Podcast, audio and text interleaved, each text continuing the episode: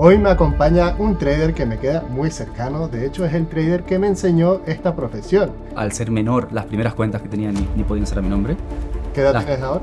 Ahora tengo 22, tanto con 17 como con 18, 19. Tuve la suerte de poder aprender de primera mano de traders como Boris Kolberg, que trabajó en la bolsa de Wall Street. En momento había muchos traders en esa época que yo me acuerdo que te vendían eso, que te abrieras una cuenta con 1000 euros, porque ellos tenían el CPA, el comisión por depósito de esos 1000 euros, diciéndote que con esos 1000 euros podías vivir del trading, podías hacer 1000 euros al mes. En un principio, la primera cuenta que me abrí la multipliqué, hice un 100% la primera semana, la segunda semana la quemé. ¿Cuál crees que es el mayor problema que hay ahora mismo con las, con las cuentas de fondeo? te ves a ese equipo, esa empresa, esa imagen corporativa durante 10 años en el mismo sector, tan solo un pequeño porcentaje de las empresas serias van a ser capaces de pasar y todo el resto van a desaparecer.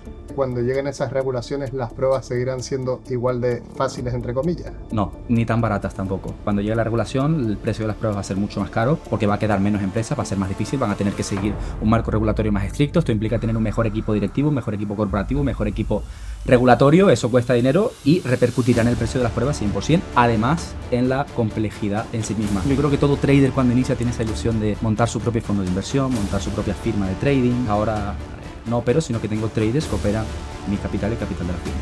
Piensas que si no soy rentable es porque hay algo que no sé, pues sigues aprendiendo. Y te empiezas a volver un pequeño yonki de la información. Tú y yo tenemos un punto de vista diferente sobre esto, porque creo que te he escuchado algún comentario por ahí. ¿Qué piensas de la psicología en el trading? ¿Cuál es la importancia de la psicología en el trading? El 95% de los programas de psicología están ligados a...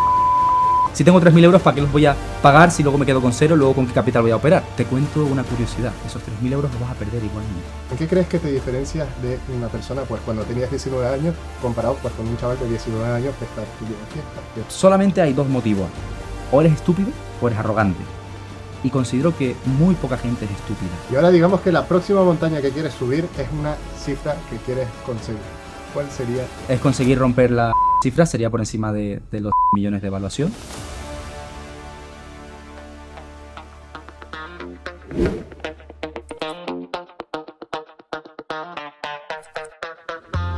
Muy buenas señores y bienvenidos una vez más a Orion Room.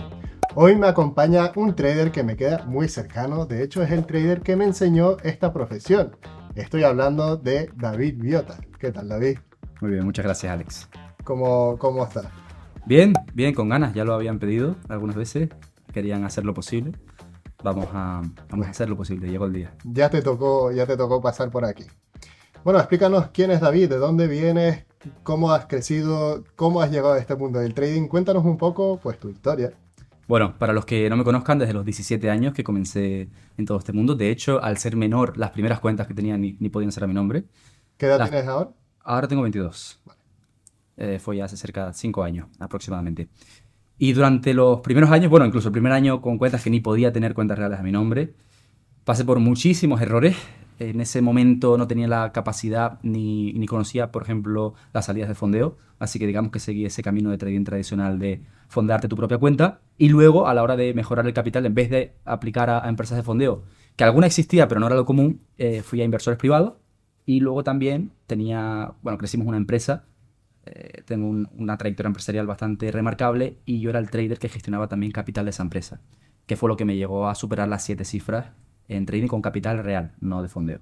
Vale, pero antes, claro, con 17 años, ¿cómo llegaste a este mundo pues, del trading, de las finanzas? ¿Qué fue por redes? ¿Fue por, ¿Por qué fue? Muy buena pregunta.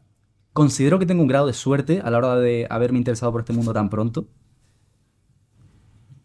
Desde ese momento lo que me interesaba era todo todo el panorama bursátil, que yo creo que muchas personas se ven interesadas desde corta edad. Lo que pasa es que sentimos el problema que no lo vemos realizable. Lo vemos muy lejano, lo vemos en películas, vemos operadores de bolsa de otros países, pero a la hora de tomar acción y poder dedicarte a ello, lo vemos prácticamente imposible. Entonces yo quería ir un, paso más allá y veía cómo las personas que tenían los resultados que yo quería tener lo, lo- lo habían logrado de forma autodidacta. Es decir, no tenías que pertenecer a una élite de traders ni pertenecer a una familia adinerada como era a lo mejor a antiguos tiempos, porque para poder dedicarte al mundo de, la inversión, a lo que es el sector bursátil hace 50 años, no, no tiene nada que ver con lo que es hoy. La democratización de los mercados ha avanzado muchísimo desde entonces. Antiguamente, para siquiera poder tener una licenciatura de broker o poder gestionar tu propio capital, ni siquiera para, para clientes, tenías que, uno, estudiar en las universidades más prestigiosas del mundo, la inversión estaba limitada tan solo a familias con grande capital, con gran capital, a grandes corporativos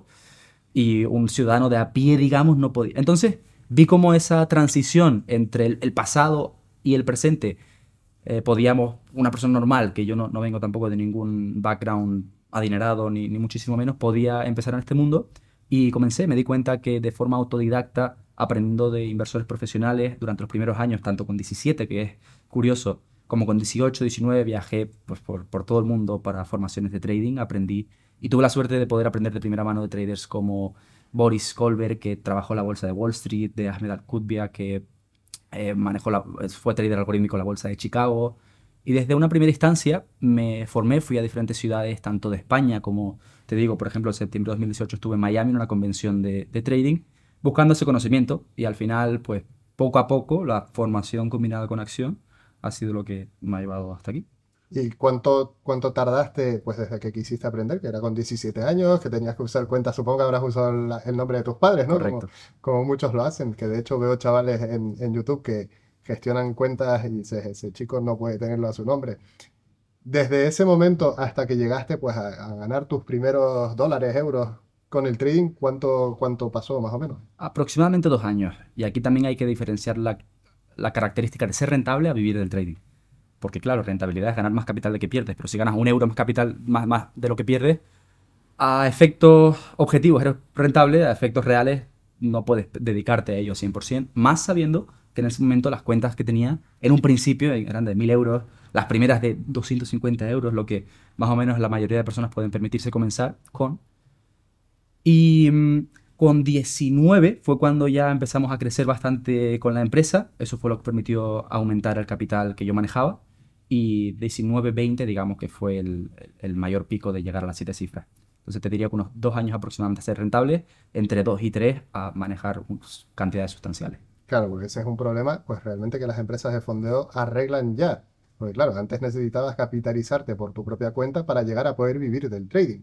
Claro, empezando con 1.000 euros, haciendo, pues digamos, un 30% de media anual, vale que uses la, esto, la, el interés compuesto, pero vas a tardar muchísimo en llegar a que esa cuenta sea suficientemente grande para poder vivir de ello y es algo que traen pues las empresas de fondeo a este mundo. Claro. Que entiendo que no es una opción que tú usaste para capitalizarte, o sea, directamente usaste capital de otra empresa para, para operar tú. Correcto. Capital propio y capital privado, pero siempre capital real, no prueba. Y mm, es algo curioso porque en ese momento el hecho de, incluso ahora se considera un disparate, y con razón, pero en su momento había muchos traders en esa época que yo me acuerdo que te vendían eso, que te abrieras una cuenta con 1000 euros, porque ellos tenían el CPA, el comisión por depósito de esos 1000 euros, diciéndote que con esos 1000 euros podías vivir del trading, que podías hacer 1000 euros al mes, que en términos de rentabilidad sería un 100% mensual, una, una auténtica locura. Y aunque, como tú bien dices, interés compuesto, aunque hagas un 2% al mes, que es una rentabilidad muy buena, a final de año estaremos hablando de un 30% redondeando, con un 30% anual, sí, después de 50 años, sin tocar ni un solo euro de ese capital, a lo mejor puedes llegar a... Pero claro, estás 30 años sin tocar ni un euro, no, no, no, no, tiene sentido. Entonces era muy difícil, se vendía la idea de que multiplicando tu capital podías ganar dinero, yo creo que ahí caí yo y cayó muchísima gente, por eso no le veo el sentido más que para práctica y tener una cuenta de sparring, como le digo, abrirte una cuenta de 500 o 1000 euros, siempre simplemente para entrenamiento, a niveles de ver un efecto o un cambio en tu vida con esa cuenta no lo vas a notar, es, prácticamente imposible. Y de hecho, si tienes ese pequeño porcentaje de probabilidad, de estadística, de suerte, de que la llegas a multiplicar, las aptitudes que has tenido, actitudes que has tenido a la hora de multiplicar ese capital son las que probablemente te hagan que lo pierdas en la siguiente en un principio, la primera cuenta que me abrí la multipliqué, hice un 100% la primera semana. La segunda semana la quemé. Porque no solamente el capital, sino son esas, esas costumbres, esos hábitos que no son sanos, que estás en el momento adecuado, en la posición de mercado adecuada, te acompaña la suerte y, no, la habilidad. Y lo que te da la suerte te lo quita la, la realidad. Claro, esto, esto nos lo comentaron en algún que otro podcast que, que estábamos cerrados mentalmente y que hacer 10% en un mes es totalmente posible. Claro, es posible hacer 10% en un mes, es posible hacer 50% en un mes. Lo que decimos es que no es sostenible en el tiempo. Puedes hacer un 15%, un 20% sin ningún tipo de problema, pero no esperes hacer un 20% cada mes porque para llegar a eso, primero tienes que tener todos tus trades seguidos que ganen mm. o arriesgar más. Y es que arriesgar más también es arriesgar más, perderlo todo. Y a menudo es lo que pasa, ¿no? De hecho, lo que la gente tiene que entender desde un principio, y si están en ese proceso de aprendizaje, tomen este consejo porque me hubiera ayudado mucho. el crecimiento en el trading no viene por el incremento porcentual de, de la rentabilidad que obtengas, viene con el incremento de capital. Entonces, de hecho, suele ser inversamente proporcional. Cuanto más capital tengas, menos debes arriesgar. Una cuenta de un millón no es lo mismo que una cuenta que está gestionando un fondo de 100 billones. El riesgo es sustancialmente eh, menor en el, en el, segundo caso. Entonces, el enfoque en el trading, sobre todo al comenzar, es en capitalizarte lo máximo posible. Porque con un buen capital, con una rentabilidad mediocre o incluso por debajo de la media, aunque saques un 10% anual, con una cuenta de 10 millones, estarías sacando un millón anual. Una media de 6 cifras al mes. Entonces, el enfoque que deben tener las personas al comenzar no es tener un 500% de rentabilidad, es tener en su propiedad o en su gestión, en este caso, el máximo capital posible. Yo creo que esto es una de las grandes ventajas del trading, que en su momento a lo mejor no era tan, tan ventaja, porque claro, no es hacer más, más, más porcentaje con la, con, con la misma cuenta, es hacer el mismo porcentaje con una cuenta más grande. O menos incluso. Claro, en su momento era más difícil capitalizarse. Ahora gracias a las empresas de fondeo, pues puedes tener acceso a cuentas mucho más grandes y entonces esa ventaja del trading se multiplicó por muchísimo, porque el acceso es muchísimo más fácil que antes. Por supuesto. Y mm, no, no, significa que las otras opciones no sean válidas, simplemente que son más difíciles. Porque no involucran solamente una rentabilidad tuya, involucran una serie de capacidades que tienes que tener para recaudar dinero. Primero, al nivel regulatorio, es un pantano, ya que tú, técnicamente, sin licencia, tú no puedes vender tus servicios de gestor si no eres un gestor regulado por la entidad regulatoria de tu país. Lo primero y primordial. Segundo, no es que solamente seas buen trader, eres buen trader en tu cuarto, nadie te conoce, nadie confía en ti, tienes que tener ciertas habilidades, contactos, recursos, acceso a personas que tengan capital, que te lo puedan dar, que confíen en ti y que mm, al final y al cabo les convenzas que tú eres una buena inversión, porque al final y al cabo eres un objeto de inversión, lo que en vez de eres, persona. Entonces hay una serie de aspectos que, el, por ejemplo, las cuentas de fondeo solucionan. También las, cuentas de fondeo tienen otra serie de problemas, pero sí que digamos que ese problema de poder pagar y evitar 500 euros y tener acceso a 100.000, a una prueba de 100.000 dólares, quitándote toda esa parte, es una de las ventajas que yo creo que durante los últimos años han sido de los mayores cambios en la industria del trading. Hablando de cambios, ¿cuál crees que es el mayor problema que hay ahora mismo con las, cuentas de fondeo? ¿Y cómo piensas que se podría resolver ese, problema?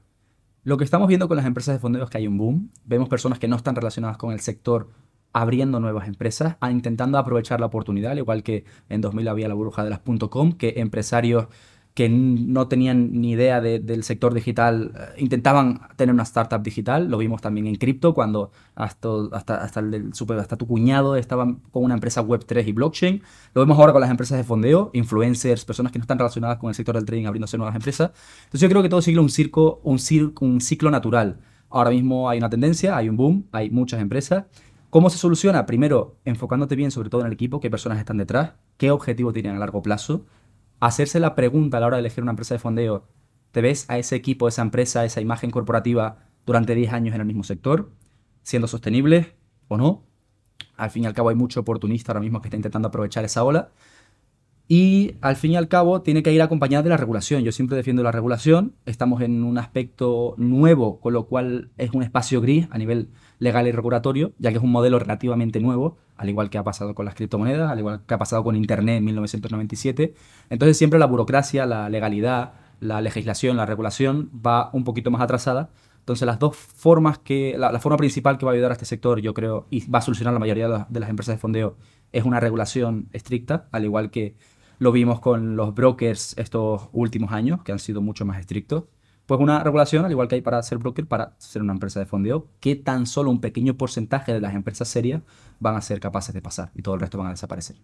Claro, pero ¿tú crees que cuando lleguen esas regulaciones las pruebas seguirán siendo igual de fáciles, entre comillas? No, ni tan baratas tampoco. Ahora mismo es casi que surreal y tú lo has vivido. Yo no lo viví en primera persona, pero lo he vivido en segunda y en tercera persona el ver como personas que con una inversión de 500 euros en su challenge luego son capaces de generar una cuenta de 100 mil dólares y hacer retiros de 7, 8 mil, 10 mil dólares al mes durante un año, el, retorno es impresionante. Y esto estoy seguro cuando llegue la regulación, el precio de las pruebas va a ser mucho más caro porque va a quedar menos empresas, va a ser más difícil, van a tener que seguir un marco regulatorio más estricto. Esto implica tener un mejor equipo directivo, un mejor equipo corporativo, un mejor equipo regulatorio. Eso cuesta dinero y repercutirá en el precio de las pruebas 100%, además en la complejidad de las pruebas en sí mismas. Entonces, antes de la regulación siempre hay una oportunidad, por eso creo que todos los traders deben aprovecharse también antes de que llegue la regulación, con unos riesgos, y es que al no haber regulación hemos visto casos como los de Funding Talent, como los de My, eh, MyFX, eh, MyForex Funds, que por temas regulatorios al final acaban cayendo, pero al fin y al cabo estás en un espacio no regulado y al igual que hay cientos de miles de traders que han sacado cientos de miles, si no millones de dólares de ellos, otros muchos han, caído, han sido la cabeza de turco de, esto. Yo creo que las, empresas de fondeo, bueno, hablabas del retorno sobre inversión, pero es que es más aún, porque cuando haces tu primer retiro recuperas el, capital que has puesto, entonces ya, es, ya es dinero totalmente gratis. Yo creo que es de las mayores oportunidades que han pasado en el mundo del trading después de Internet. Porque claro, sin Internet era complicado, sería complicado que lleguemos a, a operar. Pero desde entonces yo creo que las empresas de fondeo es el segundo boom más grande que ha habido. Y es cierto que es un sistema lucrativo y por eso salen muchas empresas. Levantas una piedra y salen cinco nuevas. Ahora mismo como trader es el mejor momento porque te puedes aprovechar de todas. Es cierto que hay algunas que tienen pues formas de hacer un poco mm. dudosas, pero eh, si consigues sacarle partido antes de que te intenten liarla, pues ya le has sacado partido. Claro. Volvamos al tema del trading. Tú aprendiste tus estrategias pues con grandes traders y eras swing trader, eres swing trader, ¿verdad? Sí. ¿Por qué elegiste ser swing trader y no pues scalper o intradía? Generalmente porque era el, contenido, el tipo de, estrategias que consumía, la mayoría eran de, swing trading. Entendí que el day, no, no estoy en contra, pero el day trading y scalping en la mayoría de casos está creado, es una falsa estrategia de los, antiguamente de los brokers, ya que cuanto más operes, más comisiones generas a los brokers quitando el trading de alta frecuencia y instituciones que operan con, operativa algorítmica de entrada y salida en milisegundos o incluso menos, la, mayoría de instituciones hacían position trading, que ni siquiera es swing, es, mucho más, es entrar en posiciones de meses, incluso posiciones de años, aprovechando, aprovechándose incluso de los swaps positivos. Entonces, el, nunca me llegó a, llamar, tenía, yo, yo, lo que buscaba era un estilo de vida un poquito más liberal, más tranquilo, no de tener un, horario de trabajo, de, aunque sea una hora al día. Simplemente no me gustaba. Y todo el, el, contenido que consumía era, era de ese tipo de operativa más swing. Ventajas, pues te digo, un poco más de tranquilidad, eh, un poco menos de aversión al riesgo, ya que estaba en un rango mucho mayor, entonces las noticias macroeconómicas, los pequeños, las manipulaciones, los movimientos que a lo mejor en, en intradía sacaban a la mayoría de los traders, tú lo vivías como un movimiento más. Y mm, bueno, fue lo que me funcionó a mí. No digo que sea lo que hay que hacer, pero fue lo que me funcionó. Entonces, ¿pero tú operas todos los pares? que ¿Tienes pares específicos, temporalidades específicas? Antes de eso, ahora mismo no opero y comento un poco cuál, cuál ha sido la cronología de mi historia para que la entienda y que la entiendan todos. En un principio operaba manualmente, completamente manual, siempre swing. De hecho, llegó un punto en el cual, eh, antes de incluso ser rentable, que me estaba formando, que tenía una cantidad de información ingente en mi cabeza de indicadores, estrategias, Pitchfork, el abanico de Gann, Fibonacci, Wyckoff. Todo, pasé por todas las estrategias, todos los indicadores. Me leí todas las Biblias de velas japonesas que existían, todas las formaciones que habían. Sin embargo, no tenía los resultados que quería tener. Y cuando me formaba con estos traders que trabajaban en bolsas, que generaban con cuentas auditadas seis cifras, siete cifras al mes, una auténtica barbaridad, retornos de 20-30% anual, los que menos, me daba cuenta que los métodos de entrada eran pues muchísimo más simples que los míos. Es decir, yo me veía en un punto en el cual pensaba, ¿cómo ellos, que técnicamente o teóricamente sabían menos que yo, a nivel de yo sabía más indicadores, me sabía más estrategias, más... Generaban muchísimo y yo, no, yo no, era rentable. Entonces eso fue un cambio, un punto de inflexión en el cual dejé de consumir, consumir eh, contenido educativo y empecé a tomar acción, y a tomar la práctica y a simplificar mucho mi estrategia, ya que estamos de acuerdo que la, sobreinformación muchas veces es peor que la falta de información. A la hora de tomar una entrada, si tienes una sola estrategia, tienes confluencia, tienes tu trading plan con cierto número de confirmaciones que cuando se cumplen entras, y esas confirmaciones son cuatro, se ocurre A, B, C y D, tú entras, punto. Ahora, si tienes cuatro tipos de estrategias en las cuales A, B y C D se, cumplen, pero en tu estrategia número dos, A, B se cumplen, pero C y D no. En la tercera, A y D se cumplen, pero B y C... Al final tienes un, un lío mental por sobreinformación, pues eso fue lo que me pasó.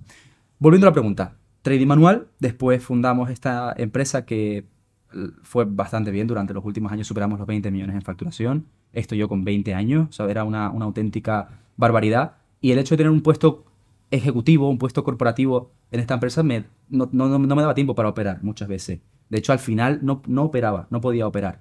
Entonces fue cuando me fui entrando también en la parte algorítmica y de trading un poquito más automatizado. Fue cuando conocí a Ahmed Al-Qutbia, que es un trader de Emiratos Árabes Unidos que trabajó en la bolsa de Chicago, que estudió en las universidades más prestigiosas, prestigiosas del mundo, como Oxford y demás, y es profesor de universidad en Knowledge Park en Dubai.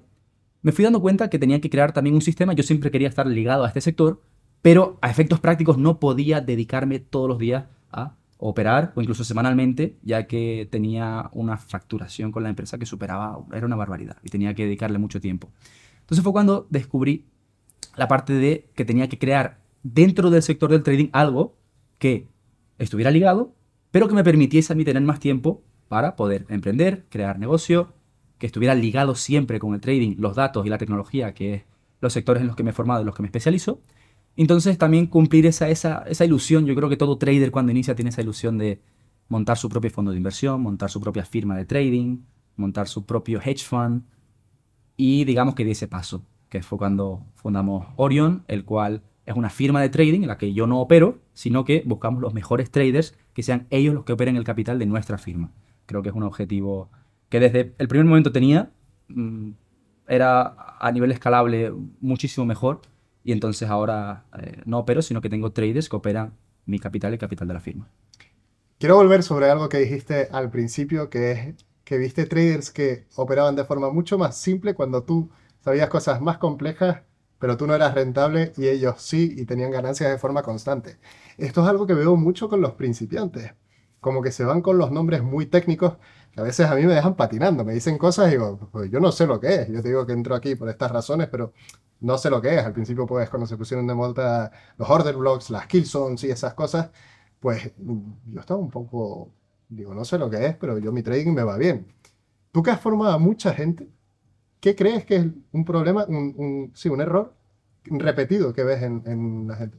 Sin duda, y te lo digo por experiencia, más de 10.000 traders que han pasado por las empresas educativas que he tenido es ese patrón. Al fin y al cabo, los seres incluso los mercados financieros, es un reflejo de los patrones psicológicos de las personas, tanto a nivel institucional como a nivel retail. Entonces, eh, siempre hay este patrón porque hay un confrontamiento entre las leyes universales o lo que nos, ha dicho siempre la sociedad y el trading. Hay cosas que no son iguales. Por ejemplo, en un, sector tradicional, con un empleo tradicional, cuantas más horas dediques, mejor. Porque si trabajas más horas incluso de las de tu contrato, tienes pagas extra. Cuanto más estudies, mejor. Cuanto más máster tengas, mejor. Sin embargo, en el trading, cuanto más operes, no es mejor. De hecho, suele ser incluso peor, suele ser contraproducente. Cuanto más conocimiento técnico tengas, es peor. Entonces, lo que veo y lo que me pasó a mí fue que empecé con una operativa muy sencilla. Al fin y al cabo, las primeras roturas, estructura de mercado, acción del precio, lo más simple y lo más limpio. Luego empiezas a ver que no eres rentable, pero no es en base a lo técnico que sepas, sino en base a que te falta experiencia, te falta backtesting, te falta curtirte como trader, pero no por el indicador que estés usando. Entonces, Piensas que si no soy rentable porque hay algo que no sé, entonces sigas aprendiendo. Y te empiezas a volver un pequeño yonki de la información. Terminas un libro, te das cuenta que no es rentable, me falta formación, buscas otra formación y al fin y al cabo no estás poniendo la acción. Entonces ese error que veía constantemente es ese patrón que van de lo sencillo, lo que funciona, un trader con 10 años de experiencia que te dice esta estrategia me da un 30% de rentabilidad anual. Abre la sesión de mercado, marca una zona, rompe la zona con volumen, entra, punto. Ratio 1 a 1, fuera. Esto es la estrategia. Se te puede explicar en 3 minutos la estrategia. Y como no son constantes, como a lo mejor también no controlan la psicología, ven que fallan en esa estrategia. Dicen, esta estrategia no funciona. Pasan a la siguiente estrategia, que ahora es esa, pero con tres confirmaciones más de indicadores. O cuanto más técnico suene, mejor también. De hecho, al principio, el principal error de las personas que no saben de trading y ven un gráfico lleno de indicadores es que parece de la NASA, parece súper... Para entender todo ese gráfico lleno de... tienes que tener un conocimiento brutal. Como te dije al principio de la formación hace un año, la mejor forma de identificar a un principiante, a una persona que no sepa de trading, es viendo su gráfico. Y si ves que tiene un gráfico con que lo último que se ve es el precio, que todos son indicadores y ah, marcas por encima del precio, al final sabes que ese trader está, está perdido. Entonces, el error es ese, que comienza con una estrategia que realmente es rentable, porque si te estás formando de un mentor rentable, te está diciendo lo que a él le ha funcionado y lo que él ha filtrado durante los últimos años, ves que no te funciona por tu culpa, no por culpa de la estrategia, vas a otras estrategias y a mí lo que me pasó es que luego al final cuando conseguí ser rentable, era con las dos, tres primeras cosas que había aprendido. O sea, volviste al principio para llegar a ser rentable. Correcto. Y por el medio me comí todas las partes técnicas que no me han servido, sino para aprender del sector. Vale. Yo creo que tú y yo tenemos un punto de vista diferente sobre esto, porque creo que te he escuchado algún comentario por ahí. ¿qué piensas de la psicología en el trading? ¿Cuál es la importancia de la psicología en el trading? Muy buena pregunta y creo que va a ser interesante esta respuesta. Pienso que el 90% de los problemas de la psicología están ligados con la gestión de riesgo. El principal problema de la gente que sufre con la psicología es que está arriesgando un capital mayor de que se puede permitir perder. Es imposible controlar la psicología cuando estás invirtiendo tus últimos 10 mil dólares, que sabes que tus 10 mil dólares, aparte, dentro de tres meses con esos 10 mil dólares tienes que pagar el alquiler, que tienes que pagar tu comida, que tienes que pagar el colegio de tus hijos, y sin embargo lo estás arriesgando en tu cuenta de MetaTrader. Pienso que eso es un error y aunque seas Hulk, aunque seas de roca, no vas a poder controlar tu psicología. Entonces, la principal solución a la psicología, el 95% de los problemas de psicología están ligados con la, gestión de riesgo. El momento en el que arriesgues solamente lo que te puedes permitir perder, se te elimina. De hecho, porque en demo siempre ganas al principio, porque no tienes esa sensación de pérdida, no necesitas ese capital, no es ni capital. Entonces es una falsa sensación de, de capital. Pero pasa algo muy parecido cuando arriesgas muy poco capital. Si tú arriesgas un euro en una operación, no estás nervioso de que con ese euro vas a pagar al No te, te da igual. Un euro no te importa. 10 euros a lo mejor, depende de la capacidad, pues esta cantidad puede variar. Pero lo más importante es que al principio, sobre todo, lo que inviertas de capital real, o en el caso también de, empresas de fondeo, lo bueno es que no estás manejando capital real, pero bueno, en el caso de que sea tu capital real, que puedas permitirte perder el 100% de ello. Porque en mi carrera, los mejores meses que han habido, cuanto menos he necesitado dinero. Y los peores, cuando más le intento pedir al mercado que me dé porque necesito pagar X, son los que más me quito. Por eso mismo, a mí me gusta mucho decir que menos necesitas, eso, pues no dejes tu trabajo, porque menos necesitas tu dinero del trading, mejor va a ir tu trading. Correcto. O sea, si te pones presión para operar, ahí es cuando va a ir mejor. Correcto. Vale, quiero ir hacia la parte pues de Orion. ¿Cuál es el origen de Orion? ¿Por qué has creado Orion? ¿De dónde viene esa idea? De crear una firma, una firma de trading. ¿Por ti? No, hay, varios factores, como te decía desde un principio, creo que siempre la ilusión de todo trader es poder no solamente manejar tu propia cuenta, sino crecer, escalabilizar tu profesión. Y creo que la, la cúspide de la pirámide en este sector a nivel empresarial está en tener tu propia firma, tu propio hedge fund, cada uno a ciertos niveles. Entonces, eso era uno, el principal objetivo. Luego, lo que sí que me hizo hacerlo ya y no cuando tuviera 40 años, fue ver tu cambio. Fue una de las cosas que más me abrió los ojos. Como bien sabes, yo nunca tuve ninguna eh, cuenta de fondeo, yo no, nunca crecí con ninguna cuenta de fondeo. Y me llevó dos, tres años llegar a manejar por encima de las siete cifras. Y considero que también tenía un grado de suerte. ¿Por qué? Porque el capital que manejaba era gracias a la empresa que construimos. Esa empresa que construimos también se vio beneficiada por un bull run, por, por diferentes factores que al fin y al cabo no, no digo que sea totalmente suerte, pero sí que digo que había un grado de suerte que si hoy lo intento repetir, no estaría tan seguro que me volviera a salir como me salió en ese momento. Entonces, el hecho de que yo, con diferentes factores alineados, lo haya conseguido en tres años, y por ejemplo verte a ti, que gracias a las salidas de fondeo habías conseguido prácticamente lo mismo en menos de un año, fue lo que me dijo, esto es interesante. Luego, por supuesto, a nivel empresarial, siempre he estado desde los 17 años, aparte de trading, siempre he estado metido en fundación, creación de startups y crecimiento y venta de ellas. Entonces era algo que congruía mucho con lo que, digamos, era mi ser, porque era el modelo de empresa perfecto que combinaba trading, que era mi profesión, que combinaba empresa, que era mi cargo en ese momento, un cargo ejecutivo, que combinaba tecnología y datos, que son mis, dos pasiones. Aparte que a día de hoy lo veo la mejor salida del trading para el que está comenzando. Creo que de hecho hay una lucha y la gente cada vez está prefiriendo, por ejemplo, comprar una cuenta de fondeo por 500 euros antes que invertir 500 euros en su cuenta de broker. Por eso también muchos de los ataques que van hacia las empresas del fondeo van directamente de parte de brokers, porque es la competencia directa, porque están dejando de recibir depósitos para, para comprar cuentas. Entonces fue un conglomerado de cosas que congruían con mi experiencia, con mi expertise, con mi formación y con mi visión de lo que es el futuro del trading, ya que pienso que cada vez, al igual que se ha externalizado el hecho de invertir en propiedades con capital de otros, de invertir en, en empresas siendo VCs con capital de inversores, el trading hasta el día de hoy, la mayoría se había hecho con capital propio. Entonces yo creo que vamos a transicionar hacia un futuro del trading, el cual no solo con empresas de fondeo, sino con fondos de inversión, con firmas, con family offices y demás, cada vez el trader no va a necesitar capital propio, sino que va a necesitar la habilidad. Y si es bueno, el capital externo llegará. Vale, y, pues mira, vamos a hablar un poco pues de la comparativa entre empresas de fondeo y lo que está también de moda, DarwinX. Sí. ¿Cómo ves que se pueden combinar estas dos empresas, porque claro, tenemos DarwinX que nos vende que crees un track record, que traes un track record auditado, que gracias a eso vas a tener inversión de fuera, pero claro, solo pagan solo un 15% de la rentabilidad que hagas con ese capital. Claro, tú como trader, entre elegir pues una empresa como puede ser DarwinX o una empresa de fondeo, ¿qué elegirías? Muy buena pregunta. Creo que ahora mismo con lo, que comentábamos antes, cada trader tiene que aprovecharse de, la situación. Eh, hay modelos como el de DarwinX o de otras empresas que tienen broker propio, que están reguladas, que por simple, por simple regulación no pueden entregar tanto porcentaje de, ganancia, o quieren decir que es por regulación, por lo menos. Entonces, como trader, tienes que tener varias estrategias. Por ejemplo, sí que es verdad que puedes tener una mayor porcentualidad en empresas de fondeo, pero también te puede pasar Funding Talent o, o My Forex Funds que te pueda caer. Entonces, yo creo que no hay que elegir, o yo si tuviera que volver a empezar, no elegiría sobre una u otra, sino que intentaría aprovecharme de los máximos modelos de trading o de adquisición de capital posible, algunos con perspectivas quizás más largo placistas y otras con un beneficio más al corto plazo. Mira, ya que estamos hablando de volver a empezar, si tuvieras que volver a empezar en el trading, no sabes nada de trading ya, ¿cuál crees que serían los pasos ideales que seguir para llegar pues, a ser un trader rentable y vivir de? Lo primero, si hay personas que no saben nada de trading, que puede ser que algún principiante esté comenzando, el primer paso es incluso antes de entrar, viene antes de poner, de encender el ordenador y son las expectativas, que siempre hablamos de esto.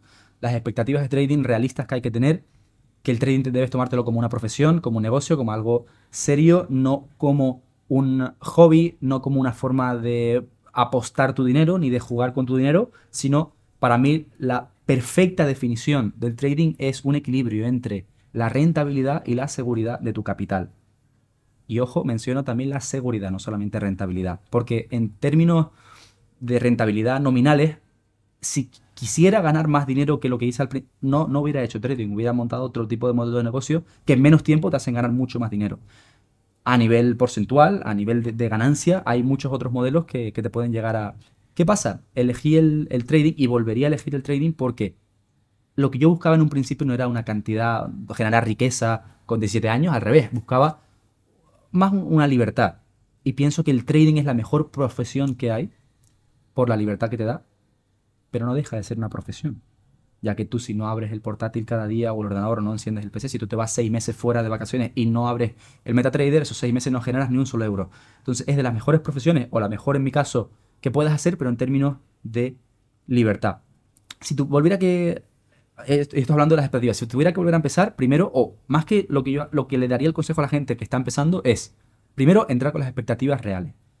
Démonos cuenta que el porcentaje de traders rentables que hay es menor del 5%, pero también vamos a desglosar este número. El 5% quiere decir de todas las personas que abren una cuenta en un broker, que esto implica a tu cuñado, que se abrió una cuenta con 500 euros porque le tocó la plusvalía eh, y lo decidió invertir en plus 500 y luego lo perdió. Esto implica también el que ganó con apuestas y lo metió en binarias en 2019 y lo quemó. Esto implica a esta persona que va dando saltos por sectores que hoy están dropshipping, mañana trading, abre una cuenta, la funde y luego se va a real estate y luego se pone a vender e-commerce.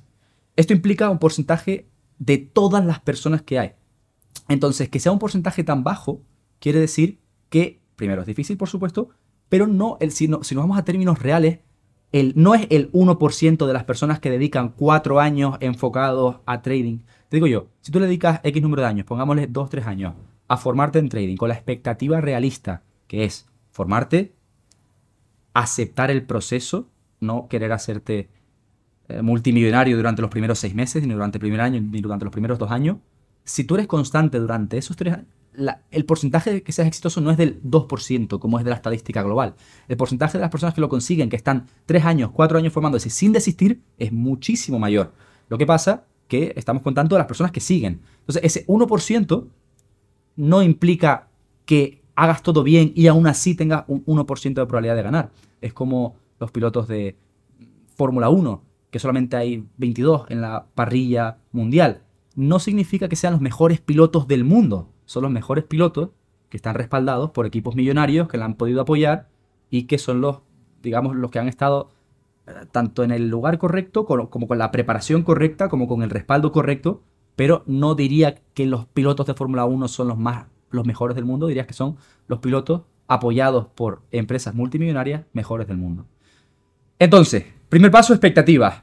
Entrar en este negocio como un negocio serio. Si es simplemente para jugar o no, eh, no te recomendaría ni entrar. Después, de la mano de la formación. Todo el mundo nos queremos ahorrar esos primeros 3.000 euros en formación porque queremos invertirlos directamente, que todo el mundo no ha pasado. ¿Para qué voy a pagar? Si tengo 3.000 euros, ¿para qué los voy a pagar si luego me quedo con cero? Luego, ¿con qué capital voy a operar? Te cuento una curiosidad. Esos 3.000 euros los vas a perder igualmente. si tú inviertes esos 3.000 euros en tu cuenta, 99%, por no decir 100%, lo vas a perder. Entonces, mejor invertirlos en formación que te va a aportar, primero, un mentor, te va a aportar conocimientos técnicos, te va a aportar seguramente una comunidad, conocerás más personas, tendrás acceso a eventos, tendrás una serie de beneficios que igualmente si no lo hubieras perdido. Entonces, luego de la mano de la formación, que esto afortunadamente yo lo supe desde el principio, por eso desde el día uno me estuve formando. Y después, cuando ya, digamos que el límite de la formación es como una barra de energía que se va llenando, cuando llenes esa barra a un nivel técnico que ya conoces la estrategia, pararlo antes posible, que ese sí fue mi error, de seguir formándote y empezar a actuar más hacer backtesting, hacer trading en directo, hacer forward testing, ponerlo en práctica, porque te vas a dar cuenta que da igual que compres la mejor formación del mundo, que, que aprendas de los que yo aprendí que han trabajado en la bolsa de Wall Street, el mejor tutor que vas a tener es el mercado, el mejor tutor que vas a tener es tu psicología, tantos momentos de avaricia eufóricos cuando, cuando ganas como de ira o de enfado cuando pierdes. Entonces cuando te das cuenta que los mayores aprendizajes lo das con la práctica, que ese salto de, fe, de decir, ya estoy preparado, lo hagan lo antes posible, ya que seguramente les corte. Y ya, el último consejo, una vez ya estés operando, es simplemente date tiempo. ¿Por qué? Porque mm, eh, cuando estamos operando los mercados hay un grado... No, no todo depende de ti, de hecho todo lo contrario. Tienes que enfocarte en lo que tú puedes controlar, que son tus puntos de entrada, tu estrategia, cumplir tu trading plan, lo que tú puedes controlar. Pero hay 20.000 factores externos que puedes tener una racha negativa durante seis meses, que la estrategia puede fallar, que...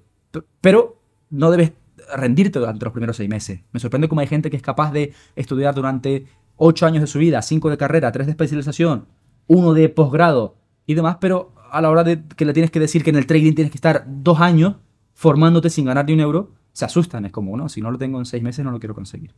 Entonces luego sería simplemente sigue tu plan, confía en tu plan y no desistas hasta que veas resultados. Porque si no desistes y haces las cosas bien, los resultados van a llegar. Eso es muy cierto.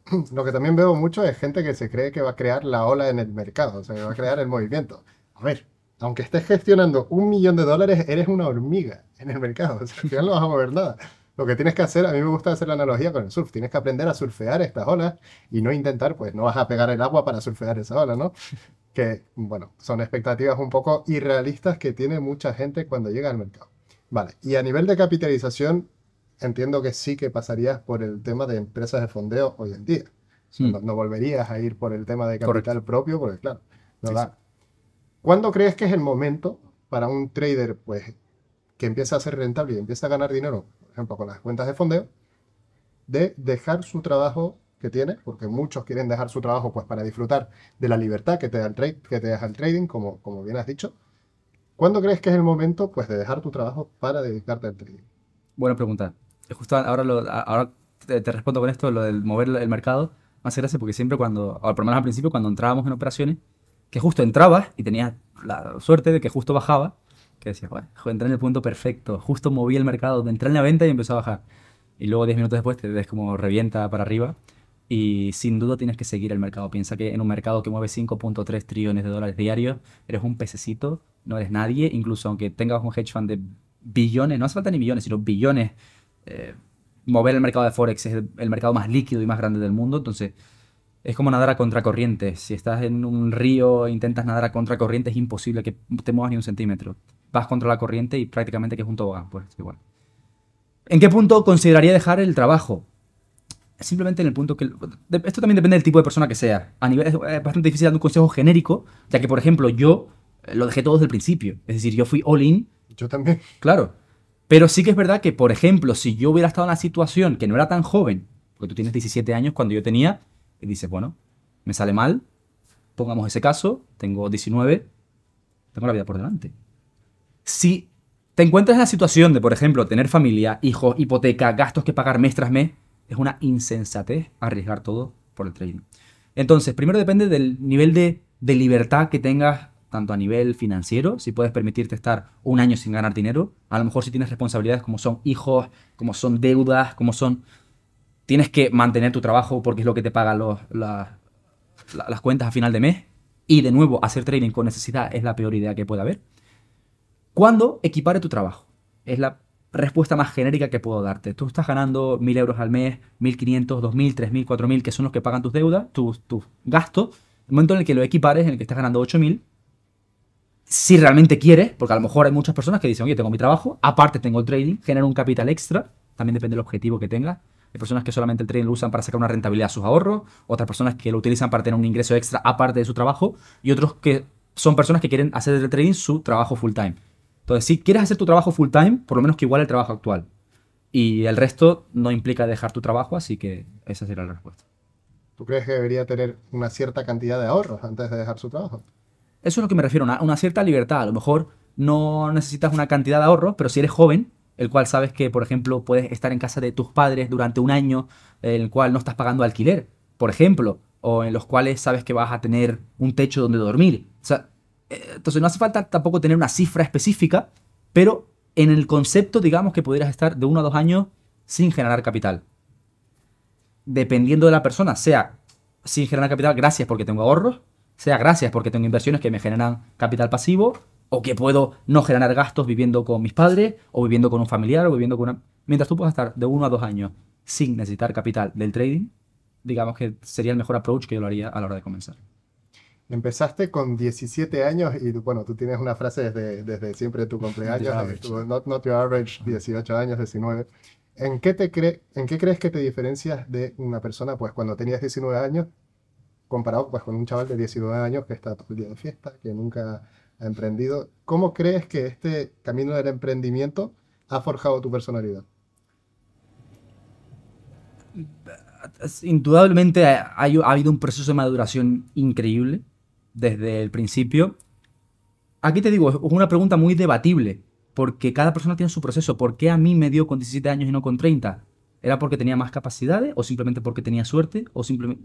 Es una pregunta que no te sabría responder y que considero que fui muy afortunado, porque cada persona tiene su proceso y las comparaciones pueden ser odiosas. Hay personas que en su proceso le llega que quieren emprender a los 30 años y no, no por ello significa que sea muy tarde, todo lo contrario. Mira, Coronel el, eh, Sa- Sanders se llama, el de KFC, con 60 y pico, fue cuando realmente se volvió. Cada persona tiene su proceso. Entonces yo tuve la suerte de, de enfocarme y de querer esto desde, desde muy pronto y por consecuente he tenido resultados mucho antes que la mayoría. Ahora, no quiero que se me use como un ejemplo comparativo porque muchas veces te puede llegar a frustrar. Al igual que yo me frustro cuando veo a otra persona más joven que yo o no. Dice, entonces el hecho de, de el tiempo en el que lo consigas no debes compararte con otras personas. Debes compararte para coger inspiración únicamente, para poder aprender de otras personas que tienen resultados que tú quieres tener porque han pasado por el camino en el cual tú estás pasando y te pueden ahorrar los futuros errores que tú vas a cometer. Pero a la hora de compararte en un ámbito negativo, en un aspecto negativo, eh, me parece completamente un error. ¿Por qué? Porque si te comparas con otra persona, te va a surgir a lo mejor envidia, te va a surgir a lo mejor un cierto rencor porque él y yo no. Sin embargo, si te comparas con la persona que tú eras al comenzar, la persona que no tenía conocimiento, que quería aprender de trading, que no sabía ni lo que era una vela japonesa, a día de hoy, el conocimiento que tienes de trading, el proceso, vas a estar muy contento. Entonces, la única comparativa. ¿Qué fue lo que me diferenció? Pues al fin y al cabo yo creo que fue simplemente una cuestión de hábitos y no, no fue una cuestión intelectual, ni muchísimo menos. Simplemente entendí que los años de los 20 a los 30, en mi caso desde los 17 a los 30 eran años, eran años de construcción, eran años que tenía que suprimir todas las gratificaciones instantáneas que pudiera para poder convertirme en la mejor versión en todos los ámbitos de mi vida en el futuro. Rechacé muchos placeres instantáneos que a lo mejor eso fue lo que diferenció que otra gente lo tomaba para priorizar un camino un poquito más largo placista. También eso me ha hecho, pues a lo mejor no socializar tanto durante estos últimos años, no haber salido tanto de fiesta, no haber hecho todas estas cosas que, que internamente tampoco me gustan, entonces tampoco que fuera un gran sacrificio para mí. Pero yo diría, el, en el 95% de los casos, lo que diferencia a personas que tienen resultados a personas que no lo tienen es la resiliencia, la constancia y la disciplina. No pienso que las personas no sean multimillonarias porque no tienen un, coeficiente intelectual más alto que el otro, simplemente son la capacidad que tienen de intentarlo, fallar y volver a levantarse y volver a intentarlo. De hecho, pienso que si no estás en la posición en la que quieres estar, eh, solamente hay, dos motivos. O eres estúpido o eres arrogante. Y considero que muy poca gente es estúpida como tal. Considero que muy poca gente no tiene las capacidades, que son este tipo de personas que tú, que no hay forma de que lo consigas, pero eh, no, es el caso común. La mayoría de personas son arrogantes o vagas también.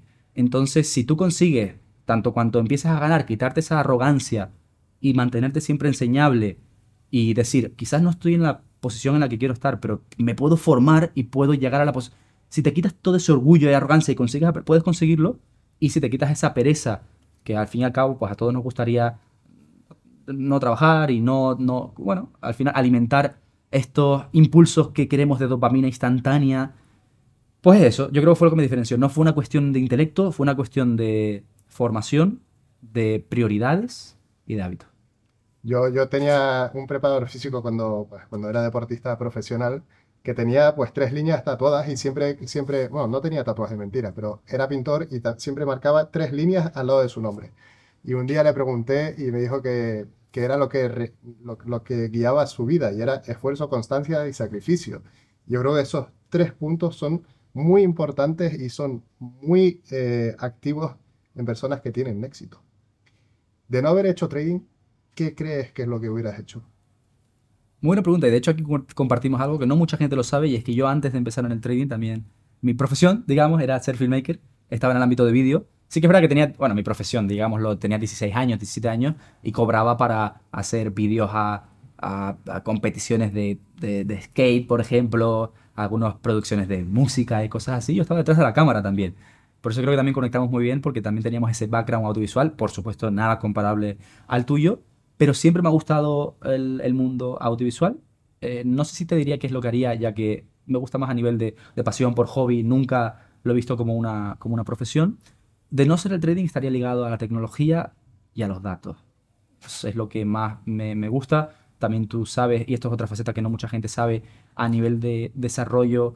Eh, por ejemplo, en Orion llevo varias partes del desarrollo, tanto del front como del backend. Estaría ligado al desarrollo o a la, o a la gestión de estos datos. Sí, aunque la gestión de datos es normalmente más por la parte financiera, algorítmica de trading, pero igualmente estaría ligado o al sector tecnológico, o al sector de datos, o al sector audiovisual, o una mezcla de las tres.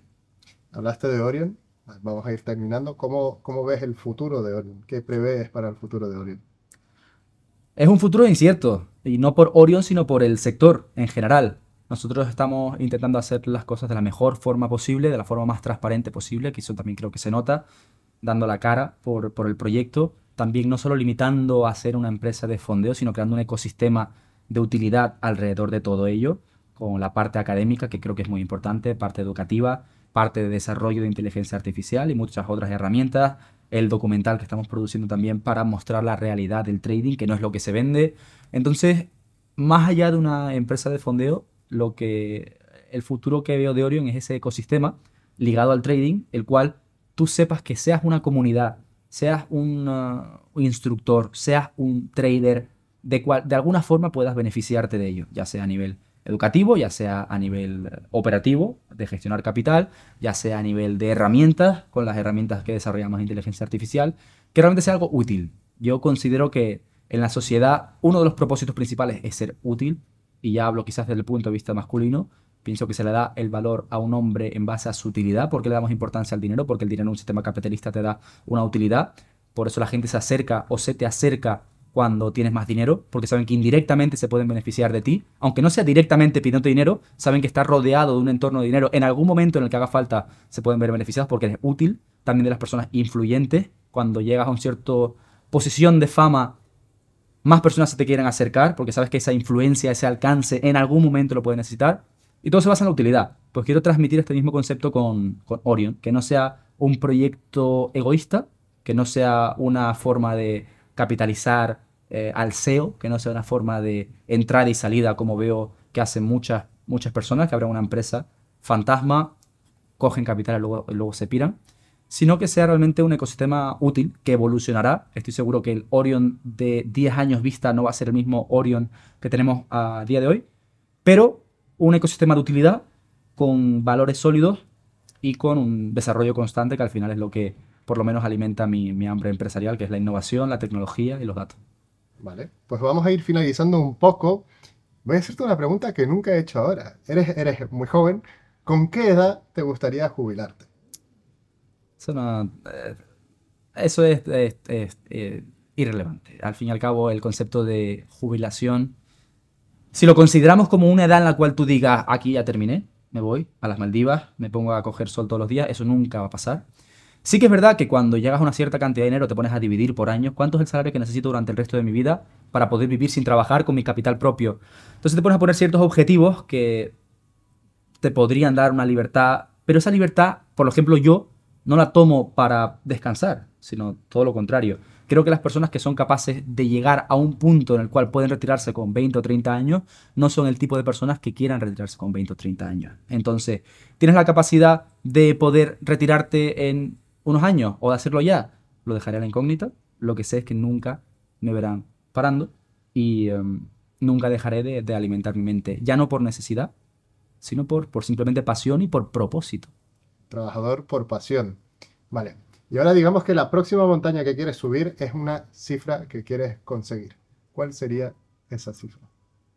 Hay em, ya superamos a nivel empresarial, lo que pasa que obviamente en términos de facturación no es, neto para los accionistas y demás, pero sí que superamos los 20 millones de facturación.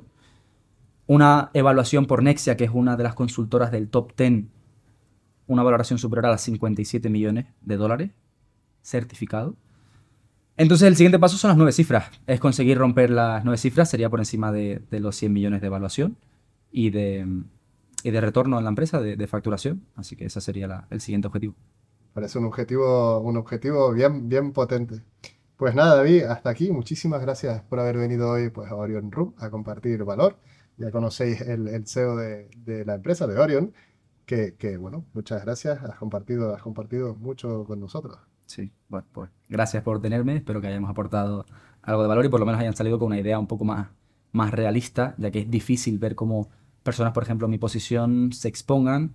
De hecho, yo lo he pensado mucho también, si salir o no. Pero pienso que es una forma muy positiva de dar esa cercanía, esa transparencia. Entonces, bueno, creo que, espero que se hayan llevado por lo menos algo positivo de, hoy. Aunque sea una cosa, yo ya estaré contento. Sí, seguro, seguro que se han llevado más de una cosa. Pues nada, señores, hasta aquí el Orion Room de hoy. Recuerden que os podéis suscribir pues para tener estos podcasts cada semana. Dejar en los comentarios pues qué os ha parecido la conversación y a quién os gustaría que traigamos y darle like al vídeo. Un saludo y nos vemos la próxima semana.